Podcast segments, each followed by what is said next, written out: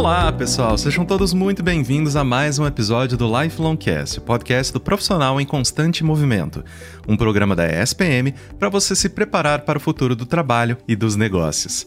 Ter uma equipe formada por bons profissionais, desde o estagiário até o CEO, é essencial para o sucesso de qualquer empresa. Mas como formar a equipe dos sonhos com um mercado de trabalho cada vez mais competitivo? Afinal, a disputa por mão de obra qualificada é cada vez mais acirrada e ofertas de altos salários nem sempre são o fator decisivo. É para isso que existe o Employer Branding, um conjunto de técnicas e ferramentas que busca gerar uma percepção positiva da empresa como local de trabalho. Eu sou Caio Corraine e hoje vamos entender melhor como construir uma marca empregadora. E para isso, eu recebo Lígia Oliveira, curadora do Hub de Employer Branding da ESPM e gerente de atração da Companhia de Talentos, e Karen Rodrigues, líder de Employer Branding e Iniciativas na Procter Gamble APG.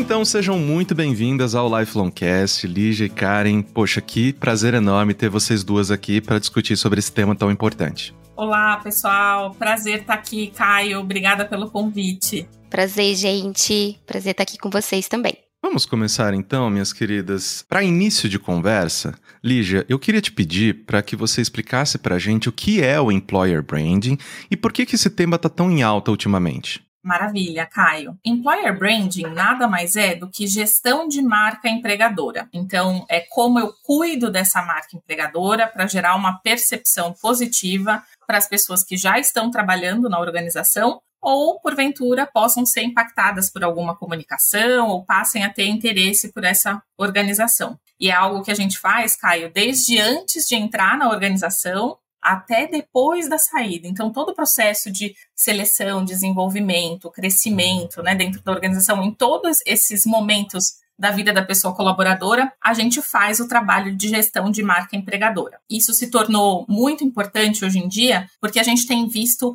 uma grande disputa por talentos no mercado de trabalho, né? Então a gente tem toda uma questão educacional no Brasil, desafios em transformação dos negócios, né, dada a escalada das tecnologias emergentes, e aí as empresas têm disputado acirradamente, né, talentos para suas oportunidades. Então, quanto mais elas comunicam sua essência, seus pontos de diferenciação, mais fácil elas se conectarem com os talentos que vão garantir aí a sustentabilidade dos negócios. É, então, querendo ou não, na prática, uma empresa que investe né, em employer branding, ela tem melhores resultados, afinal de contas, ela consegue atrair né, mais talentos e reter também essas pessoas. E agora, passando para você, Karen, que tipo de resultado o employer branding trouxe para a P&G? Né, e, e como que, de certa forma, vocês medem o sucesso dessa estratégia geralmente? Bom, a P&G investe muito em employer branding e a companhia de talento é uma super parceira da P&G em toda essa gestão e estratégia. A ideia é a gente trazer o que a P&G tem de melhor, como é a cultura da P&G no dia a dia para fora. Então, que os candidatos, que as pessoas que estejam procurando ali uma vaga ou uma empresa dos sonhos, procure na gente o que encaixa perfeitamente para ela. Então, veja o dia a dia, veja a cultura, veja como funciona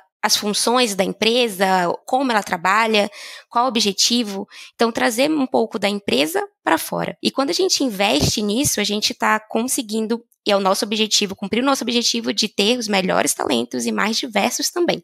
Então, quando a gente investe nisso, a gente consegue atrair um público bem maior, bem mais diverso e que está cada vez mais engajado com a empresa. Não só viu o nome e quer se candidatar, mas que também viveu um pouco da experiência e a cultura da empresa através de vários meios. E até passando para ti, Lígia, Quais são os pilares de uma estratégia de employer branding, né? E como que eu, empresário, hoje posso colocar isso em prática? Acho que tem três pilares essenciais para a gente construir e consolidar essa marca empregadora. O primeiro deles é a cultura organizacional que é basicamente o nosso jeito de ser e fazer as coisas darem certo dentro da empresa. Sabe aquele jeito, a gente fala o jeitinho, né, o jeitão da empresa, a forma com que as pessoas se relacionam e fazem o trabalho acontecer, né, fazem as suas entregas. Tudo aquilo que não está necessariamente escrito em missão, visão e valores, mas simplesmente acontece porque faz parte do dia a dia das pessoas, faz parte realmente da cultura, dos hábitos, né, dos rituais que aquele grupo de pessoas estabeleceram ali como dinâmica de trabalho. Isso, então, de cultura, fala sobre as práticas organizacionais.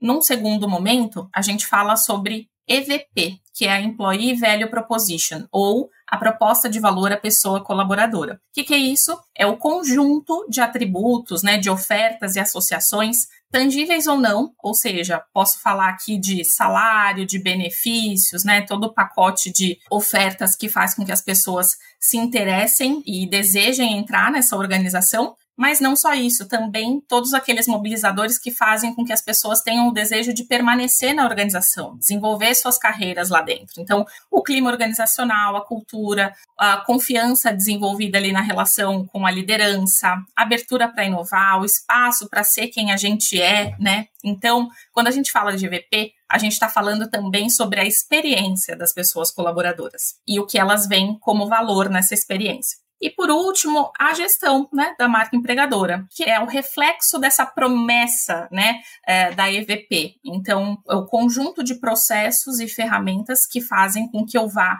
trabalhando, expondo, comunicando essa marca empregadora, tanto da porta para dentro, para suas pessoas colaboradoras, como da porta para fora, para pessoas candidatas em potencial, ativas ou passivas, para clientes, para parceiros, fornecedores, enfim, é a marca daquela empresa enquanto quem provê trabalho para as pessoas. Então, esses são os principais pilares. Você perguntou um pouco de processo, né, também, como é que a gente faz esse trabalho acontecer.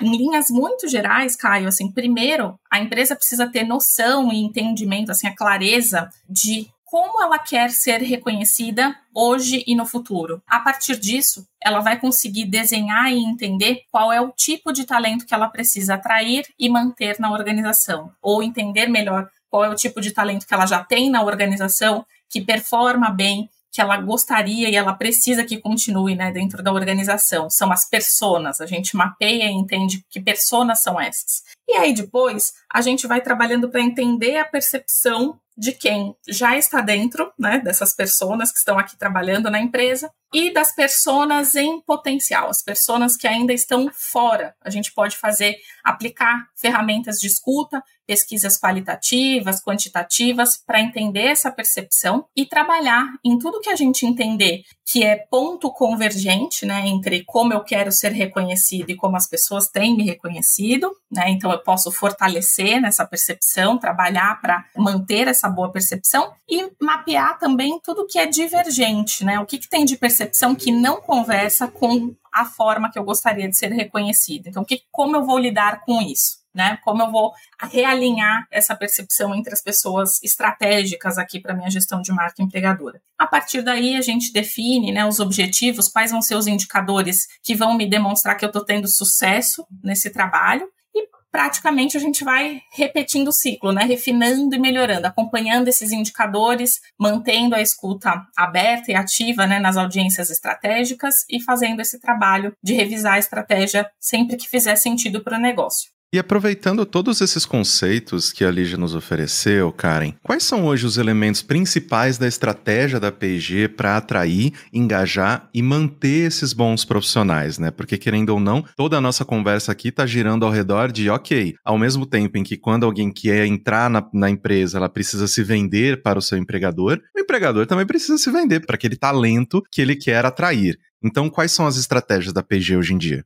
Sim, a gente tem uma estratégia 360 que a gente chama, então é uma estratégia de mídia muito comum em, em, marketing, que a gente vende, como você falou, a gente vende esses atributos que a P&G tem e que a gente vivencia aqui no nosso dia a dia para esses candidatos. Então a gente investe tanto em mídias sociais, temos o Instagram só focado em atração. Temos a imprensa também, que é muito forte aqui na P&G, para colocar matérias e notícias da P&G para rodar. Colocamos nossas vagas nos principais sites de busca de emprego. A gente participa ativamente em feiras de recrutamento, atividades nas universidades e também, inclusive, os empregados da P&G fazem essa referência aos candidatos. Então, eles também indicam outras pessoas, o que é ótimo pra gente também, porque é um P&G transmitindo aquela cultura e todo o seu dia a dia para uma outra pessoa. Então, todos esses canais e muito mais a gente usa como estratégia para marca empregadora da P&G chegar em todas as pessoas. Fique esperto que o Lifelong Cast volta daqui a pouquinho.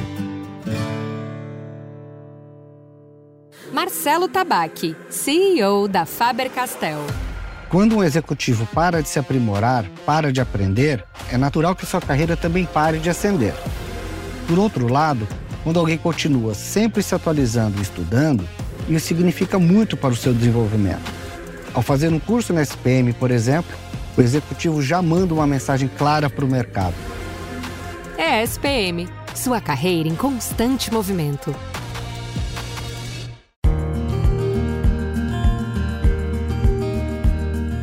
E Lígia, como que as empresas elas divulgam a sua marca empregadora, né? Quais canais que eles utilizam e de que forma? Eu sei que a Karen acabou de mencionar aí algumas das coisas que a própria Page já faz em relação a esse tipo de estratégia, mas quais outras alternativas que a gente tem, além, obviamente, dessas que a Karen já muito bem mencionou? além dessas ações incríveis né, que a P&G faz com regularidade, a gente tem algumas outras opções como o desenvolvimento de programas de embaixadores, né, que eu brinco, eu falo que são os influencers, né, do mundo do trabalho. Então são pessoas colaboradoras que a gente seleciona e acompanha, né, capacita e acompanha para fazer um trabalho de exposição dessa marca empregadora. São pessoas que vão ajudar a compartilhar como tem sido, por exemplo, a experiência de trabalho na P&G dentro das universidades, dentro das entidades de classe, entidades profissionais, né, associações, né, sindicatos, por exemplo, pós-graduações, né, dentro das universidades também, áreas de ex-alunos, de, de relacionamento com instituições do exterior,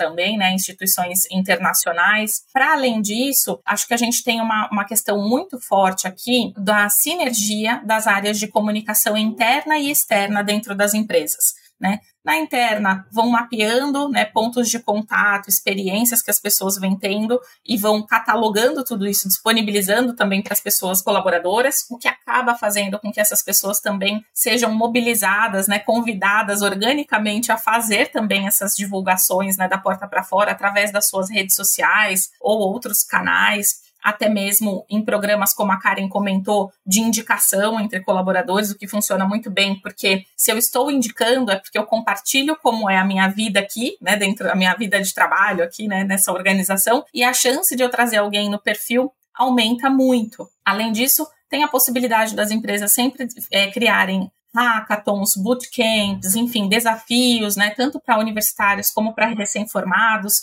e também para públicos mais experientes, a depender do segmento de atuação, né, do volume de vagas, de onde ela está situada, ela consegue fazer, por exemplo, desafios de soluções de impacto social para a comunidade em que está inserida, e isso também causa uma impressão positiva, né, gera uma percepção positiva sobre a marca empregadora onde ela está inserida, Caio. Incrível. Eu mesmo já fui muito atingido, principalmente na época de faculdade, né, por essas feiras, né, esses eventos, né, de impulsionamento ali de empresas para justamente capturar esses talentos quando eles ainda estão ali na sua formação. Então eu acho que é super interessante justamente porque você cria um senso de comunidade também, né? A partir do momento em que você está sempre inserido na vida, na formação daquelas pessoas, elas vão falar, poxa, eu quero fazer parte dessa empresa a partir do momento que eu a conheço e ela está aqui todos os anos fazendo parte assim desse ciclo tão importante para minha formação, né? E Karen, eu sei que, né, você é uma das pessoas responsáveis por essa parte da P&G, mas explica para mim, quem que são os responsáveis, né, por zelar pela marca empregadora da P&G e justamente assim, o dia a dia de vocês, quais são as suas obrigações, como que vocês efetivamente colocam essas táticas para rodar? Ótimo. Eu acredito que todos são responsáveis pela cultura, a imagem, pelo zelo da imagem da P&G. Então, desde os colaboradores que indicam outras pessoas para trabalhar com a gente, os gerentes também, que são parte responsável desses treinamentos, desenvolvimento de novos talentos, até o presidente da companhia, que tem vários eventos e vários fóruns que ele representa a marca da P&G e vai, em nome da P&G, falar com essas pessoas que estão buscando outras vagas de emprego ou uma empresa. Então, todo mundo é responsável por zelar por essa imagem. E aqui nós temos vários times que são muito apaixonados em fazer essa atração acontecer, desde grupo de estagiários a um grupo de marketing só responsável pelas mídias. Tem muita paixão. A P&G tem muito orgulho de atrair outras pessoas, então esses grupos são muito importantes para fazer esses conteúdos acontecerem. Os próprios estagiários fazem parte disso também. Os gerentes que são que têm as vagas abertas também fazem parte desse grupo de pessoas. Então é sempre um trabalho em conjunto. Eu sozinha não consigo fazer esse mega trabalho aí. Exatamente, né? São muitas peças envolvidas para que a gente consiga desenvolver esse trabalho manter essa imagem, porque é muito o que você mencionou, né? A partir do momento que você está inserida no dia a dia da empresa, você faz parte, né? Você é um beacon de informação ali que vai poder influenciar positivo ou até negativamente as pessoas ao redor em relação ao que você acredita, né? Que a empresa é. E finalizando a nossa conversa, uma coisa que eu queria né, levantar para vocês, a ESPM e a Companhia de Talentos lançaram recentemente né, o Hub de Employer Branding. E Lígia, você pode explicar essa iniciativa e como que ela vai beneficiar quem se interessa pelo tema? Porque, poxa, a gente passou aí os últimos 20 minutos discutindo do o quão importante é isso hoje em dia para a gente garantir que as empresas atraiam os talentos necessários, mantenham os talentos necessários. Então, explica para a gente um pouquinho da iniciativa. Bem, o, o, Hub de Employer Branding nasceu da inusitude, né? A SPM já tinha dois outros hubs e a Companhia de Talentos tinha o desejo de criar uma comunidade aí focada em Employer Branding. Então, eu e o Caio Bianchi, que é diretor nacional de educação continuada, conversamos sobre deu super match, né, Caio, seu xará, e aí a gente acabou evoluindo aí na concepção desse hub. E o que que é? É uma comunidade aberta para profissionais não só de marketing, comunicação, gestão de pessoas, em todas as esferas, né, seja atração, seleção, desenvolvimento, né, organizacional, enfim, employer branding, obviamente, mas pessoas que se interessem ou tenham interface com o processo de gestão de marca empregadora dentro das suas organizações. A comunidade se propõe a oferecer uma série de conteúdos, benches, eventos online, híbridos ou presenciais, mentorias, Dentro da escola, a gente tem um portfólio de cursos também relacionados a employer branding e esses eventos, essas iniciativas, a gente vai fazendo em parceria com a Companhia de Talentos. Então, eu tenho duplo chapéu aqui, né? Eu sou professora curadora do Hub pela ESPM e com a marca patrona da Companhia de Talentos acabo apoiando nesses eventos. Excelente! Queridas, eu agradeço demais a participação de vocês. Eu acho que a gente conseguiu aí dar uma aula durante esse episódio do porquê da importância justamente, né, do employer branding. Eu agradeço demais, assim, tanto tempo quanto conhecimento de vocês. Então, muito obrigado por terem oferecido aí um pouco da vivência de vocês aqui para nossa audiência do Lifelong Cast. Muito obrigado, Lígia. Muito obrigado, Karen. Super obrigada pelo convite, Karen. Muito gostoso estar aqui com você hoje também. Obrigada, gente. Sempre ISPM, Companhia de Talentos, super parceiros aí da gente.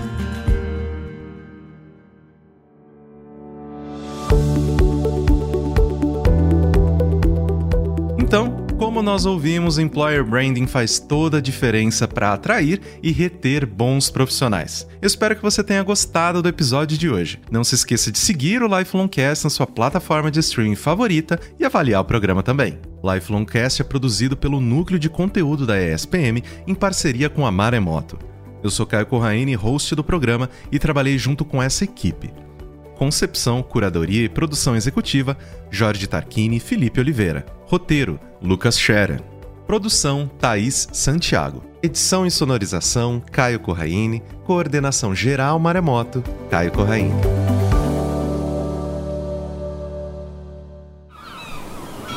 Este podcast foi editado pela Maremoto.